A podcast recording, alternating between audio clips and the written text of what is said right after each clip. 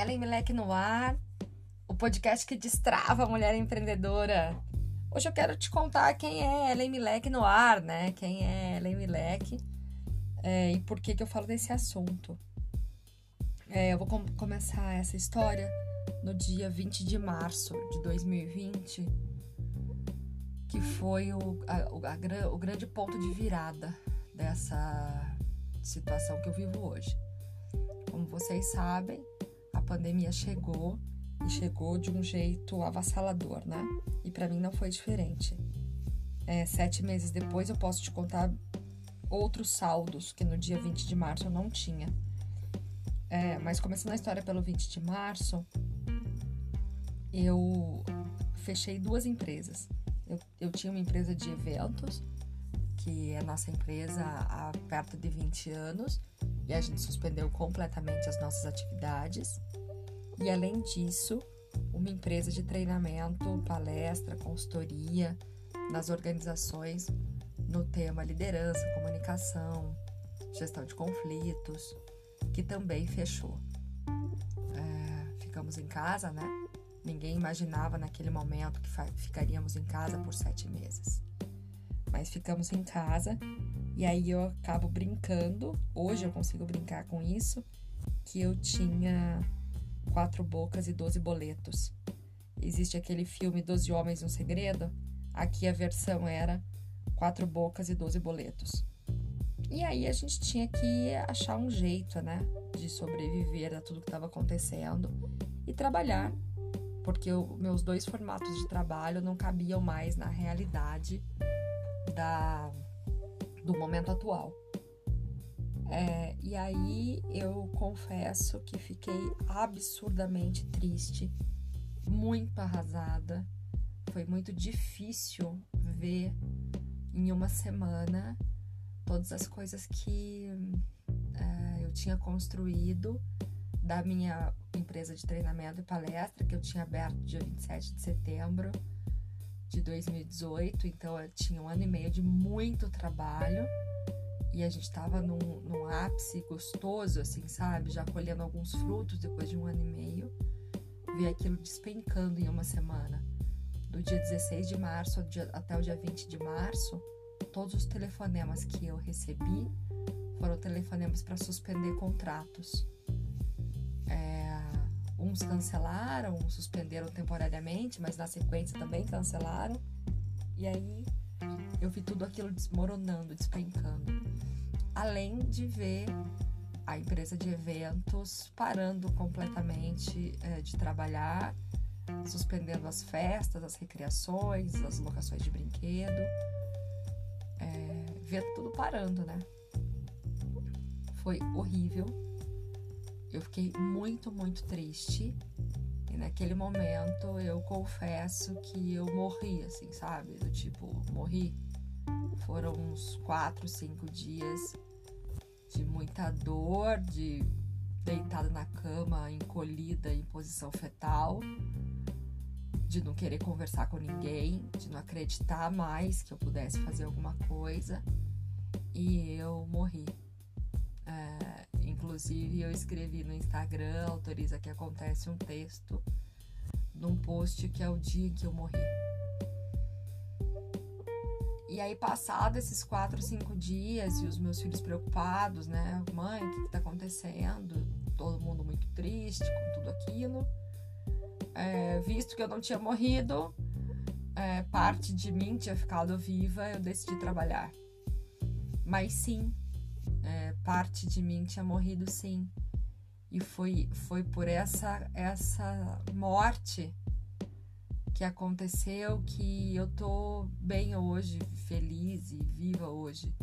Porque naquele momento morreu a Ellen que procrastinava, a Ellen perfeccionista, a que tinha sempre uma justificativa para não fazer, a que sempre arrumava uma desculpa de um estado ideal para poder colocar o trabalho no mundo, porque eu já vinha paquerando é, esse meio do online, né, esse ambiente online para dar aula desde 2016. E já era 2020 e eu tinha um tímido projeto de uma assinatura mensal chamada Ela Empreender, Liderar e Autorizar. E essa assinatura mensal foi criada depois de um evento presencial a pedido das minhas alunas. E nessa assinatura eu fazia desenvolvimento pessoal para a mulher empreendedora. Então já existia o sonho desde 2016, existiu uma essa iniciativa, né? É, em 2019 e aí, em 2020, eu me vi com as portas para o mundo fechada e o meu mundo sendo eu, o meu computador e as possibilidades que a internet me entregava naquele momento. Como eu tinha passado por essa experiência quase morte aí, e como eu te falei, eu tinha quatro bocas e muitos boletos, eu não tinha mais como, em hipótese alguma, voltar atrás. Eu não tinha para onde voltar. Voltar atrás para onde? Voltar atrás para fazer o quê? Voltar atrás como? Com as crianças, a escola, as contas, o mercado, o dia a dia. É, como que eu ia voltar atrás? Não tinha como. Então, não deu tempo, né? Eu sempre falo que não deu tempo de eu negociar com o medo, não deu tempo de eu negociar com o meu perfeccionismo, não deu tempo de eu negociar com o capricho que eu sempre tenho e entregar as coisas que eu faço, é, eu tinha uma necessidade muito maior. Eu tinha os meus filhos esperando que as coisas dessem certo, eu tinha o apoio, graças a Deus, do meu marido, dos meus pais, é, e eu comecei a entender quais são os recursos que tinha sobrado depois daquela ventania. E eu descobri que, na verdade, sobrou tudo. É, sobrou meu conhecimento de 20 anos, junto com a minha experiência, sobrou a minha sensibilidade sobrou a minha, minha vontade de fazer as coisas darem certo, uh, os recursos que eu tinha de água, luz, internet, computador e o escritório que eu montei atrás do meu guarda-roupa era suficiente para eu recomeçar uma nova empresa. Uh, sobre os temas que eu falo e eu percebi que meu trabalho era mais necessário do que se fez necessário em outros tempos, porque as mulheres estavam também muito, muito assustadas com tudo que estava acontecendo, né? Era um susto para todo mundo. E aí eu respirei, abri a minha janelinha para o mundo, que são as minhas lives de Instagram, e comecei a conversar com as mulheres que eu atendia de como elas estavam se sentindo. E eu entendi que elas estavam é, sem saber se organizar naquele momento do tal do home office. Que o home office tinha virado um hell office, um inferno na terra, e que acreditar que aquilo era o novo normal também era desesperador. Porque quem que vai aguentar viver um novo normal de caos que tinha se instalado na casa das pessoas, né? Por aqui também a gente teve que sair correndo, é, comprar fone de ouvido, formatar computadores velhos, achar um espaço para cada um, poder ter a sua escola, seu trabalho e nas suas atividades. Nós não estávamos preparados para isso, com certeza. É, ninguém estava, né, preparado para tudo isso. E eu percebia que as mulheres estavam sofrendo e confundindo alguns papéis, assim, sobre ser professora do filho, apoiar o marido, o escritório do marido, ainda ter, ainda querer colocar o seu projeto rodar, porque muitos projetos que eram renda extra passaram a ser renda principal nesse momento. O empreendedorismo feminino ele vem, historicamente falando, com dados do Banco Mundial, sempre através de uma necessidade. Ele não é um empreendedorismo que acontece por oportunidade que aí essa mulher se organiza, né? É aquela mulher que tem um talento e que quer transformar esse talento em ação e riqueza, porque quer fazer uma grana para ajudar na casa, ajudar os filhos ou pagar as contas principais da casa mesmo. Então é um jeito de empreender que começa por necessidade, sem muitas ações, sem muitas ações organizadas.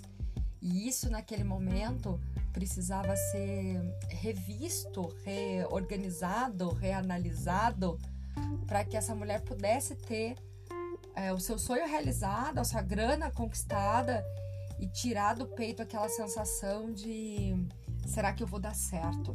E eu senti isso quando eu fui conversar com essas mulheres, e aí eu entendi mais uma vez: empreender é servir. empreendedorismo é usar os meus talentos para fazer do mundo um mundo melhor. E eu tinha dentro de mim condições de fazer isso. E aí eu lancei o meu primeiro workshop, que foi o workshop so sobre sobrevivendo ao efeito vírus, que ajudava essas mulheres a entender os vários papéis que ela estava ocupando dentro da casa dela e entender alguns hábitos de alta performance que trariam clareza para essa mulher trariam condições dela, dela implantar o negócio. Foi muito legal, foi o primeiro dinheiro que eu fiz sem pôr o meu pé na rua, foi perto de mil reais. Junto com isso vieram mentorias individuais, é, que aí já vieram pacotes maiores, né? Pacotes de dois mil, de três mil, de mil. E aí eu comecei a ver e tomei posse e da minha capacidade de fazer dinheiro sem pôr o pé na rua. E isso para mim foi uma grande virada, daquela daquela daquela mulher que que se jogou naquela cama em 20 de março achando que não dava conta porque é, as empresas que eu atendia não estavam mais atendendo, que a minha empresa não, não existia mais e que parecia que eu tinha perdido o poder naquele momento que eu vi o trabalho acontecendo e vi é, que eu poderia fazer dinheiro sem pôr o pé na rua, me vi com essa capacidade, é, eu renasci. E eu renasci dentro do meu poder pessoal, não mais no poder de alguma instituição ou, ou de algum título que eu carregava. Naquele momento eu era simplesmente uma professora que tinha estudado alguns temas, que tinha experiência numa ciência que é psicodrama, que estava colocando tudo isso à disposição de melhorar a vida das mulheres. É, e isso foi, por um lado, lindo encantador, por outro lado, assustador. Porque entre mim e a minha cliente não tinha mais nada, era eu e ela. Eu não tinha mais, assim, a bandeira de um CNPJ que eu representava ou é, a instituição em volta de mim a qual eu trabalhava. Era eu e a minha cliente. É, foi uma sensação que eu tive que aprender a conviver. E aí eu percebi o quantos pactos que eu tinha feito de lealdade a quantas instituições, achando que era assim a, a pós-graduação que eu trabalhava, ou era o shopping a qual eu prestava consultoria que tinha o poder, ou que naquele lugar eu sabia trabalhar, né? E eu desmistifiquei isso. E eu descobri que eu, Ellen, na simplicidade de ser Ellen, com a minha história de vida, com tudo que eu estudei, com os assuntos que eu me tornei especialista, eu podia sim fazer um novo movimento e esse movimento podia melhorar o mundo. E isso foi muito legal. É, eu não parei mais depois disso, fiz o segundo workshop, Práticas de Autorização Pessoal, que foi é, o workshop que coroou a inauguração da minha empresa nova no dia 6 de maio, Ellen Milek, Práticas de Autorização Pessoal. Um negócio leve, online, que aí tem por missão colaborar e ajudar as mulheres a destravarem o seu ato de empreender e ver essas mulheres vivendo felizes com seus projetos acontecendo e com a certeza que elas podem. Depois disso vieram mentorias individuais, veio a Ciona, que foi um curso lindo, veio a minha primeira turma de empreendedoras, é, o primeiro curso online para desenvolvimento da mulher empreendedora, que é o Empreendedora Praticante, que está na primeira turma. E agora, nesse momento, a gente está cuidando do Ordem Progresso e agora essa, esse lançamento desse podcast. É, que serão os, os episódios do, dia 9 ao 19, né? 20 dias de episódio, até o nosso evento de Ordem Progresso. Porque eu entendi nesse momento que muitas coisas que impedem a mulher de poder colocar o seu projeto no mundo é que ela não se sente suficientemente boa, ela acha que não tem os títulos suficientes que precisa ter para poder ser autoridade no assunto dela. As mulheres não entendem que a sua história de vida, só de contar a sua história de vida, a sua história de superação dos seus temas, já é cura para quem ouve. Esse compartilhamento já é cura para quem ouve. Compartilhar vulnerabilidade já traz coragem para as pessoas, já nos torna um pouco mais humanos e já nos faz sentir um pouco mais o amor e a gentileza que a gente pode gerar a partir do nosso ato de empreender. E aí, muito tocada com isso, com, com o fato de ver mulheres incríveis, muito talentosas e com resultados aquém do que elas podem entregar, eu quis formatar o Ordem Progresso para que nesse evento a gente pode, possa entender a origem do medo, para que a gente possa entender é, quais são as crenças limitantes que vai, vão nos travando e quais são os nossos monstrinhos internos que a gente vai conversar com esses monstrinhos, fazer as pazes com eles para que a gente possa vencer. Porque foi esse caminho que eu fiz nos últimos sete meses. É, como eu já tinha te contado, é, eu tenho outros índices agora, depois de sete meses que eu não tinha no começo do ano, né? Infelizmente, aconteceram duas mortes por Covid na, na minha família, que foi muito difícil. É, e aí a gente conheceu o poder que tem a união uh, de uma família. A gente entendeu aqui que juntos a gente pode sim fazer muita coisa. É, que entender a origem do medo, da onde, por que, que eu tinha tanto medo, é, foi muito importante. De fazer contato com a minha vulnerabilidade foi muito importante. Tô tendo que lidar com um climatério no meio de tudo isso também, que tá me deixando meio louquinha.